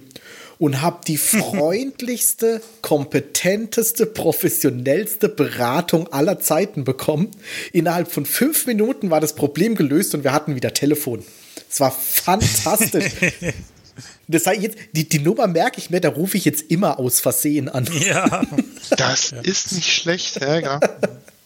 Also ich habe die, die beste äh, Hotline-Erfahrung hatte ich vor allem zum wiederholten Mal, ich habe da mehrfach angerufen, und zwar immer Weil es mir so bei, gut gefallen ähm, hat. Ja, und tatsächlich bei, bei eGardia, bei diesem Hersteller für Alarmanlagen. Und die sind ja relativ günstig, die Alarmanlagen. Und die haben wir, die haben wir daheim und die haben wir im Büro und die haben wir im Büro in Berlin. Und da kommt ja was zusammen. Und irgendwas geht ja schon mal irgendwie immer komisch kaputt. Und ähm, wenn wir als IT-Firma da anrufen, dann ist das Problem meistens schon irgendwie kompliziert. Dann hatte ich auch immer so vorher Horror, so, oh nee, jetzt muss ich mich da durchfragen. Und jedes Mal war super kompetente Hilfe. So, ja, wir wissen das und das. Ja, das ist ein bisschen komisch. Ähm, das gebe ich zu. Da müssen sie einfach in dem und dem Teil das und das aufschrauben. Und da gibt es so einen Tipp-Switch. Da müssen sie den dritten Schalter einmal hoch und einmal runter und dann geht's wieder. okay. Und ähm, einmal ist dieses Zentralmodul kaputt gegangen und äh, dann habe ich angerufen und gemeint so, ja, äh, pff, äh, das kann man das separat austauschen, weil ich will jetzt nicht die ganzen Add-ons austauschen und das, ich weiß es nicht, diese neue Version von dem Zentralmodul, mit welchen Teilen ist das denn kompatibel? Und dann so eine total nette Dame, ah ja, ich guck mal, was sie da haben, ah ja, nee, das ist kein Problem, äh, sie können das Neueste mit allen ihren bestehenden Systemen äh, verbinden, da gibt's keine Interkompatibilitätsprobleme, aber ich empfehle Ihnen, nehmen Sie eine Version vorher, äh, denn das ist irgendwie, äh, das kostet Sie irgendwie nur nur ein Hunderter, wenn ich das jetzt als Austauschgerät mache, statt irgendwie äh, 350. Und also unter uns gesagt, das ist die gleiche Hardware drin. Ich habe nur das Design von dem von dem Packaging geändert, aber sie können es jetzt halt nicht mehr verkaufen als neues Gerät, deswegen hauen sie jetzt günstig raus als Ersatzteil und ich sehe, ja super, nehme ich. nicht schlecht. Und äh, hat funktioniert einwandfrei. Ja, so wünscht man sich das. Ja.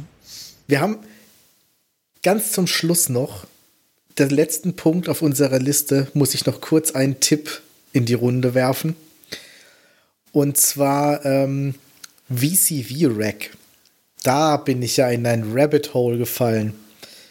Und zwar ist Was das. Was ist denn VCV Rack? VCV Rack ist fantastisch. Und zwar ist es eine Software, eine Open Source Software, wohlgemerkt auch noch. Sieht man ihr nicht an. Und ähm, die, em die emuliert. Entschuldigung, ich habe es gerade gegoogelt, ja, und freudsche Fehlleistung. Äh, ich als großer, großer Fan des Euro Truck Simulators sehe VCV Rag, the Euro Truck Simulator. Ich so, Nein. Was? Und mein Gehirn so, nein, nein, the Euro Rack Simulator. Mhm. okay. Genau, es simuliert ein Euro Rack. Ein Euro Was ist denn ein Euro-Rack? Ach, das ist ja lustig, weil ich habe nämlich, Matthias, an dich gedacht, weil ich letztens einen Bericht über das echte Euro-Rack mhm. gesehen habe und ich wusste nicht, dass das, was du die ganze Zeit äh, da ausprobierst, dass die virtuelle Version davon ist, weil mhm. ich habe nämlich gedacht, das echte Eurorack, da habe ich gedacht, das muss ich dir erzählen, weil du bist bestimmt begeistert. Das ist genau die hallo, Simulation davon. Hallo, könnt ihr mich erstmal aufschlauen, was denn ein Eurorack ist? Ja? Analoge Synthesizer. Also. Pass auf, du hast quasi, du hast ein Rack, so wie ein Server-Rack, das hat ähm, standardisierte Maße und da schraubst du einzelne Module rein. Und das ist dafür da, dass du quasi analoge Synthesizer dir zusammenbaust. Du hast dann einzelne Module, du hast einen LFO, du hast Oszillatoren, du hast ähm, Hüllkurvengeneratoren, du hast Sequencer, du hast Filter, du hast alles Mögliche und das kannst du alles normalerweise okay. als einzelne Module kaufen. Die sind analog, kosten ein Schweinegeld und dann und mhm. die patchst du dann zusammen mit so Patchkabeln. Okay. Und das VCV-Rack ist quasi die virtuelle Version davon. Ist natürlich für echte Analog-Synthesizer-Bastler wahrscheinlich der absolute. Ja, ja, der Todsünde. Ja, um ja. Himmels um, Willen. Es gibt noch einen wichtigen Punkt. Ähm, dieses Eurorack-System ist Open Source. Das heißt, wenn mhm. du dir, also auch das, das Hardware-System ja, ja. ist Open Source. Das heißt, du kannst dir selber die Dinger zusammen löten, wenn du es kannst. Ja, und es zieht sich in die Software auch, weil die ist auch Open Source und die haben einen SDK, wo du dir auch selber eigene Module dann quasi programmieren kannst. Und es ist so fantastisch, macht so unfassbar ah. viel Spaß, da mit Soundbasteleien zu machen. Du musst dich da schon reinlernen. Also es ist schon eine andere Wirklich? Art. das sieht gar nicht einschüchternd aus, wenn ich mir das so anschaue. Da muss ich so ein ja. bisschen mit der Theorie der analogen Synthesizer äh, und dann ja. auseinandersetzen. Ja, wohl wahr. Aber es macht der, so Der durchschnittliche Apollo 13 Astronaut äh, sitzt ehrfürchtig davor.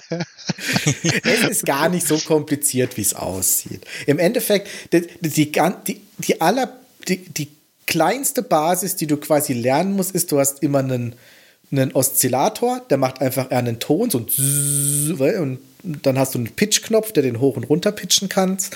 Dann hast du quasi einen, einen Synthesizer, der schickt zwei Signale raus. Der schickt einmal ähm, einen Trigger raus und einmal einen pitch Ein Sequencer. Was habe ich gesagt? Synthesizer. Äh, ein Sequencer meine ich natürlich. Du hast einen Sequencer, der schickt Pitch-Signale und, ähm, und Trigger raus. Der hängt an der Clock. Ja, die Clock gibt quasi ähm, einen, einen Takt vor für dein komplettes Rack. Also kannst du auch mehrere Clocks haben, die sich dann auch gegenseitig synchronisieren und so weiter. Aber musst du dir das so vorstellen. Die, der, der, der, der Synthesizer schickt quasi in einem Takt unterschiedliche Pitchhöhen. Erstmal an den Pitch-Eingang von dem Oszillator und einen Trigger an einen Hüllkurvengenerator. Der Hüllkurvengenerator ist so ein ADSR, quasi der hat einen Attack, ein Decay, ein Sustain und Release. mal ganz kurz einhaken. Ja. Könntest du die Begriffe, ich weiß natürlich, was es ist, aber vielleicht gibt es den einen oder anderen Zuhörer, der nicht weiß, was ein Pitch und ein Trigger ist. Ah ja, also im Endeffekt reden wir quasi in der analogen Welt von einfach nur Stromstärken. Und ein Pitch ist in dem Fall die Tonhöhe, die dadurch bestimmt wird, wie viel Volt gerade an diesem, an diesem Kabel dranhängt. Ah, Eingang anliegt. Okay. Mhm. Genau, und ein Trigger ist halt einfach so ein auf 1 und wieder auf 0 sozusagen. Also Spannung dran, Okay, Spannung weg. verstanden. Und dieser Trigger hängt an, einem, an einer Hüllkurve. Die Hüllkurve kann man sich vorstellen, wie, ähm, wie lange es dauert, bis ein Ton laut wird, wie lange er quasi laut bleibt, wie, er, wie weit er wieder runtergeht und wie lange er dann wieder braucht, bis er wieder komplett weg ist. Also es ist so eine Kurve, die der quasi generiert. Mm, Okay, über die Genau. Zeit. Okay. Genau. Und das heißt, der Trigger triggert diese Hüllkurve. Die Hüllkurve hängt an, Ah, einem, an, einem, okay. an einem VCA dran, einem Voltage Controlled Amplitude. Das heißt, du hast quasi einen Lautstärkeregler, der hängt Mhm. quasi an dem Eingang. Dein Oszillator, der die ganze Zeit ui, ui, ui, macht, ja, weil er die ganze Zeit der Pitch geändert wird. Und der Trigger von der Hüllkurve geht die ganze Zeit an diesen VCA dran und macht daraus dann ein Bim, Bim, Bim, Bim, Bim, Bim, Bim. So.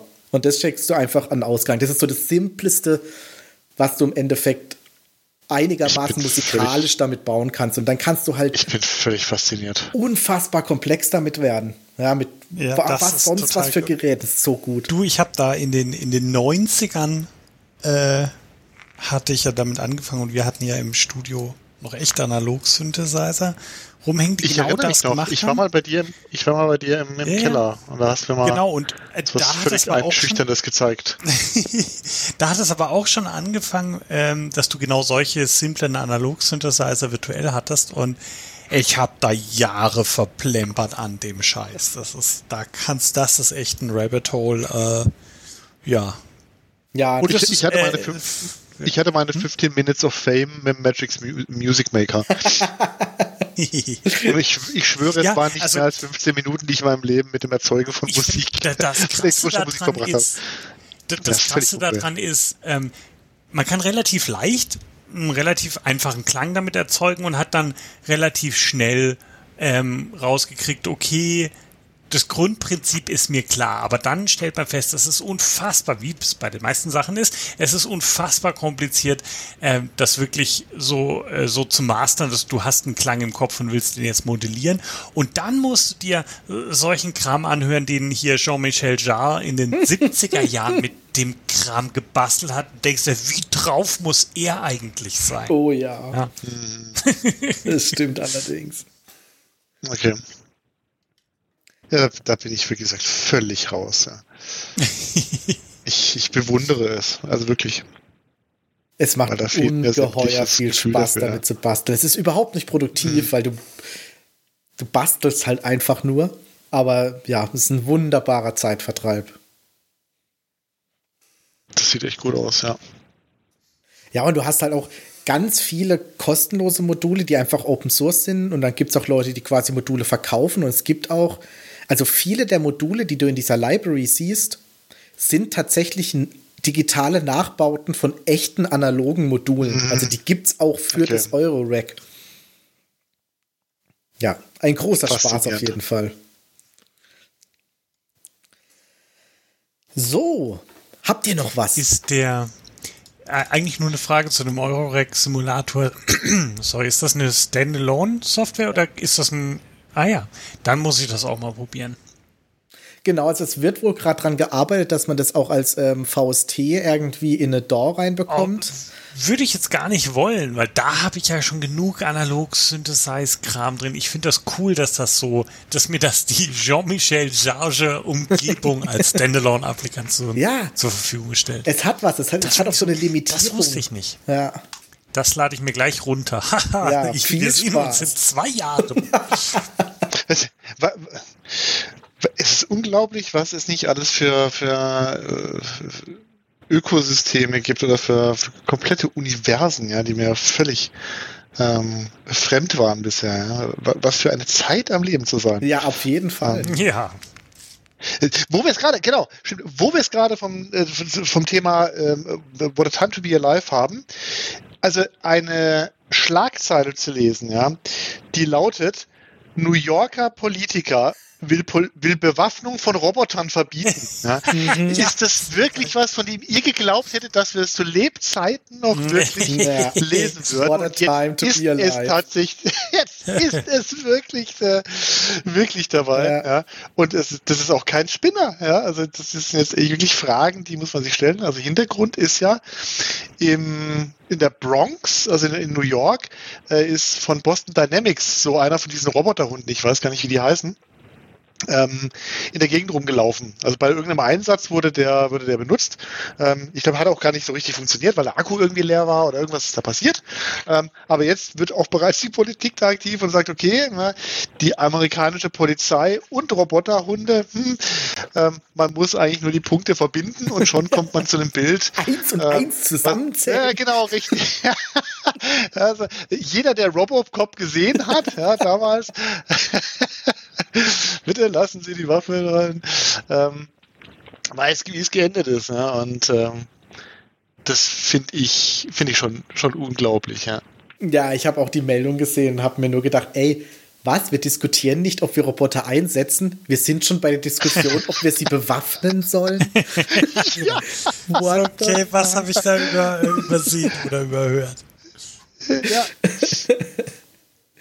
ja, Ja, vor allem, wir, sind nicht, wir sind nicht mal bei der Diskussion, soll man es erlauben, sondern die Diskussion ist, sollte man es ihnen nicht verbieten, in Zukunft bewaffnete Roboter einzusetzen? ich so, hm, progressive Idee, ja,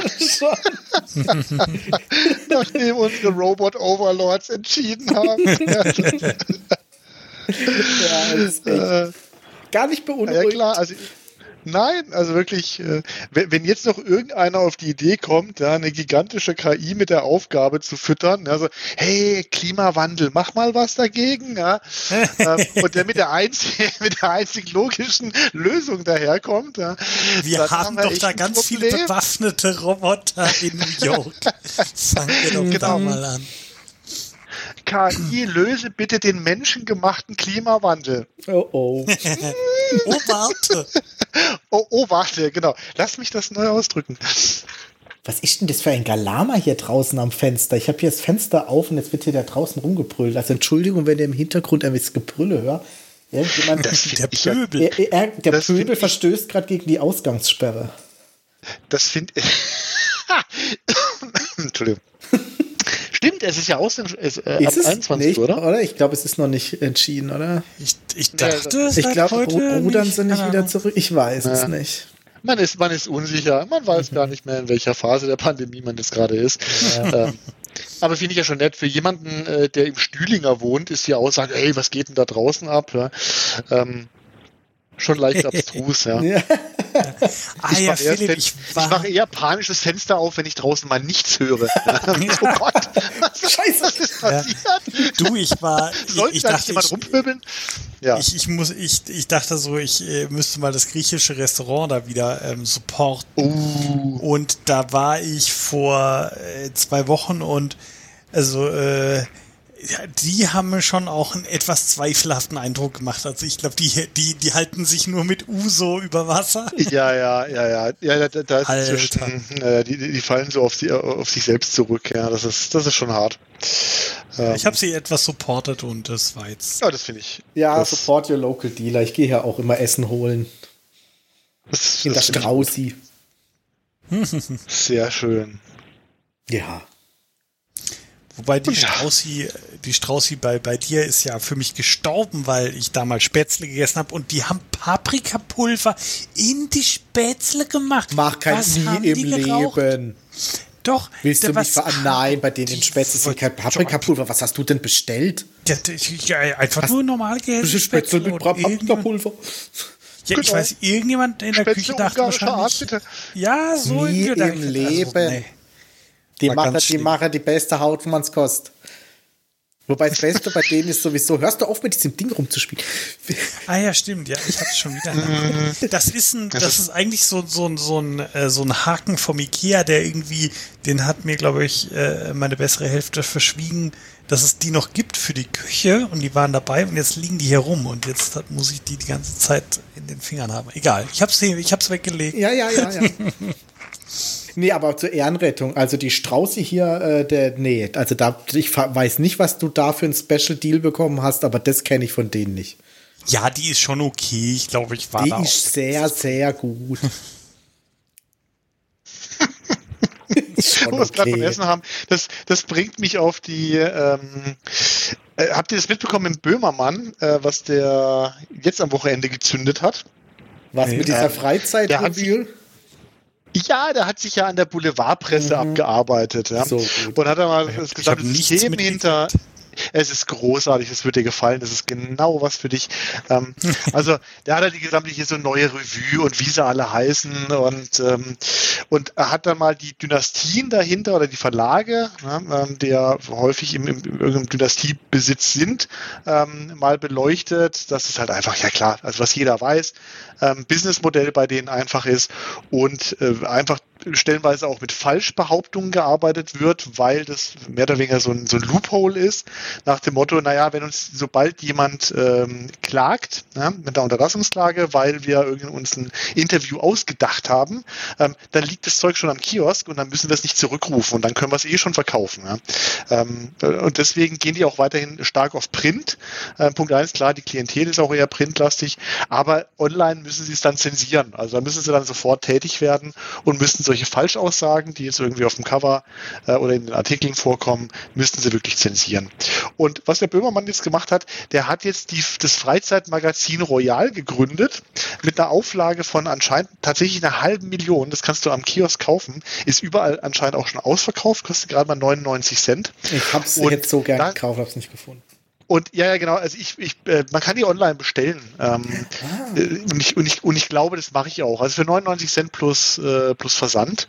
Ähm, Gekauft. und ich, ich glaube, ich glaub, das, das, das werde ich machen. Also ich, ich kann auch zwei bestellen, dann können wir vielleicht den Versand äh, sogar an der Stelle Ah ja, dann macht es doch. sogar Also ich noch, nehme sparen.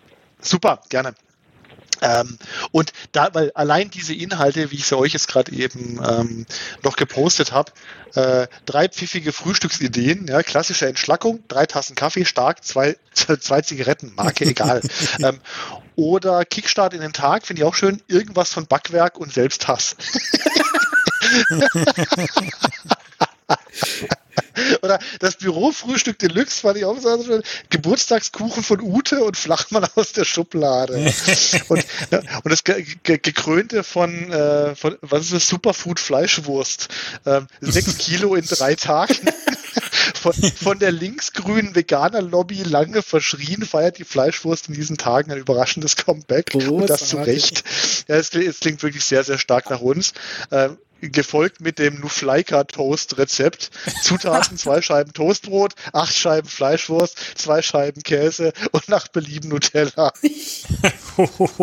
Aber das Beste ist ja, sie haben ja auf dem Titel tatsächlich auch genau solche Schlagzeilen, irgendwie über die Chefredakteure von diesen Ge Freizeitreviews. genau, Ge genau, richtig, ja. Und äh, das ist das eigentlich Großartige, ja, dass, dass die quasi mit ihren eigenen Waffen ähm, Ja, ja, nicht geschlagen sicherlich nicht, aber zumindest mal äh, beschossen werden. ne? ja finde ich auf jeden Fall eine sehr gute Aktion, ja. Sehr schön. So, ich habe eigentlich schon vor einer Stunde versucht, diese Sendung zu beenden, aber bitte redet Ich weiter. habe es gemerkt, das haben wir äh, ge- gekonnt ignoriert. Ja. Mich, mich stoppt niemand. Nein, kein Vorwurf. Ich finde es ja gut. Ich dachte nur, wir seien mit den, mit den Themen durch, aber waren wir offensichtlich nicht. Nee, nee, nee. Ja, das stimmt, aber du hattest die Roboter auch auf der Liste stehen, die habe ich einfach komplett ignoriert. Ja, ja stimmt. Ja, gut, dass ich immer drauf geguckt habe. Ja, ja. Mhm, mhm. Haut mir ruhig auf die Finger. Immer wieder gerne. Ja. Soll ich trotzdem. Naja, ich dachte, ja? wenn, der, wenn, wenn der Maxi sich sein Audio-Equipment äh, um, die, äh, um die Ohren schlagen lassen muss, mit Recht. Ja, das hat man doch gar nicht gehört. Das haben wir ihm um die Ohren geschlagen, bevor wir ein zweites Mal angefangen haben. Ich muss mal gucken, ob ich das irgendwie in die Pre-Show noch mit reinschneide. Nee, nee. Nein, wir, geben ihm einfach, wir geben ihm einfach die Chance, bis zum nächsten Mal die Problematik zu beheben und dann thematisieren wir es nie du, wieder. Ich fand es eigentlich, äh, äh, es, äh, dieses Headset hat einen enormen Vorteil und zwar, es man rauscht. kann es den ganzen Tag es aufhaben. Äh, man kann es den ganzen Tag aufhaben und es tun einem nicht die Ohren weh. Was komisch ist, weil es ist ganz schön billig, aber. Hört man gar nicht. ich, ja, ich höre es tatsächlich nicht. Ja, und ich fand auch auf der, äh, also ich fand in der ersten Sendung klang das alles super. Äh, hm? Ich war nicht zufrieden. Ich war nicht zufrieden. das äh. Ja, nee, ich guck mal. Also äh, habt ihr mir irgendwelche heißen Tipps, dann schickt mir die. Ich, ich schick dir mal Tipp. Also ich hoffe, dass ich meinen Hallen ein bisschen in den Griff gekriegt habe, aber ich fürchte fast, es hat nicht viel gebracht, mein Paravor mit der Wolldecke. Vielleicht muss ich mich ganz einigeln irgendwie hier so. Naja, mal sehen. Hm, so ein Kokon, ja. Ja, ja ich fange jetzt auch nicht mehr an mit, mit Home Assistant, weil dann sonst sprengen wir den Rahmen. Was, du hast noch was mit Home Assistant? Ich habe mir das am Wochenende installiert auf, ich habe einen Helmchart gebaut für Kubernetes und habe das installiert am Wochenende. Ähm, fand ich ganz spannend. Äh, kann ich auf jeden Fall empfehlen. Wir können es ah. ja als Cliffhanger für die nächste Sendung verwenden. Ja. Oh, ich würde sagen, da, kann, genau, da kannst du mal einen Deep, Deep Dive machen. Ja, ja genau. Da, da gibt es dann vielleicht auch mehr zu berichten. Ähm, ich habe ja, auf jeden Fall, genau als Cliffhanger, ich habe es ähm, hingekriegt, den Google Assistant mit meinem Home Assistant zu verbinden, wofür du eigentlich eine Subscription brauchst. Das geht aber auch ohne Subscription. Oho, das ist aber ein Cliffhanger. auf, je, auf, jeden Fall. Und nächstes Mal erfahren wir, wie du deinen bewaffneten Roboter da integriert hast. genau. Mit diesen Worten spiele ich mal als Outro ab. Los geht's.